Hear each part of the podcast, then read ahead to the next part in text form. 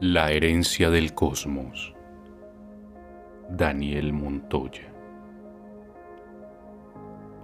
Hay una hora en que la canción de los grillos hace brillar las estrellas. Una hora en que la gallina se yergue como su antepasado dinosaurio. El fresno percibe las plumas húmedas del vencejo y lo deja posar en su rama seca hay una hora en que las estrellas escriben sus memorias en la arena.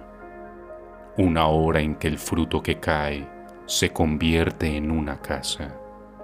Y las hormigas llevan sus huevos a la orilla del río.